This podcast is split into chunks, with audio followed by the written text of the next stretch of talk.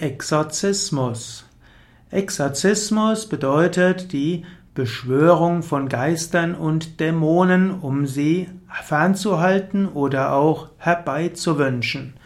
Ursprünglich war Exorzismus eben nicht nur das Austreiben von Dämonen, sondern alle Beschäftigung mit Dämonen.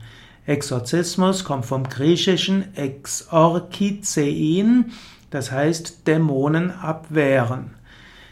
Im Spezielleren bedeutet Exorzismus das Vertreiben von Dämonen, die von einem Menschen Besitz ergriffen haben.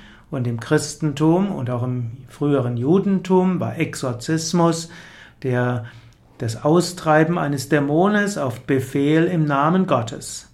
Gerade im Christentum findet man Exorzismus in der Bibel. Zum Beispiel, Jesus hat an mehreren Stellen einen Exorzismus vorgenommen. Das heißt, er hat äh, Menschen geheilt, indem er die Dämonen, ähm, ja, den Dämonen befohlen hat, die betreffende Person zu verlassen.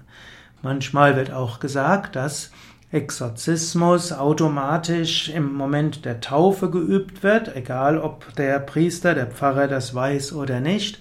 Im Moment der, der Taufe werden alle Dämonen ausgetrieben.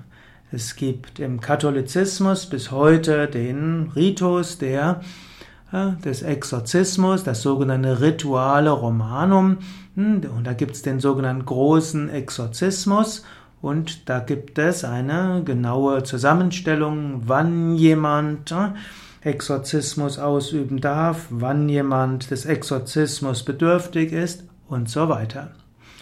Exorzismus ist heute in die Kritik geraten, weil oft Exorzismus verbunden wurde mit bestimmten ja, sonstigen Vorschriften, die nicht nur gesund sind. Exorzismus in einem weiteren Sinne ist ein in fast allen Religionen bekanntes Verfahren, um Dämonen auszutreiben. Exorzismus beruht auf dem Glauben an Geistern und Dämonen und der Vorstellung, dass Krankheiten und psychische Probleme auf Besessenheit durch Dämonen und Geistern beruhen. Tatsächlich hat man feststellen können, dass in bestimmten Kulturen ein Exorzismus, eine Austreibung von Geistern oft wirksam ist, um Menschen von Krankheiten zu heilen und von psychischen Beschwerden zu heilen. Ob das tatsächlich darauf beruht, dass ein Mensch von Geistern besessen ist oder dass es einfach eine Art machtvoller Placebo-Effekt ist, das wird jeder selbst beurteilen müssen. Heutzutage jedenfalls ist Exorzismus aus der Mode gekommen. Menschen sollen sich nicht als Opfer fühlen und es gibt andere Methoden der Heilung. Im Yoga jedenfalls nutzen wir keine Form Exorzismus, des Exorzismus. Wir gehen einfach davon aus, wenn jemand gesund lebt, wenn er Yoga übt, wenn er Mantras wiederholt, kann sich sowieso keine negative Kraft in der Aura halten. Im Hinduismus gibt es schon durchaus alle möglichen Rituale. Es gibt Formen von Kavacham, die dazu da sind, um Fremdenergien zu vertreiben.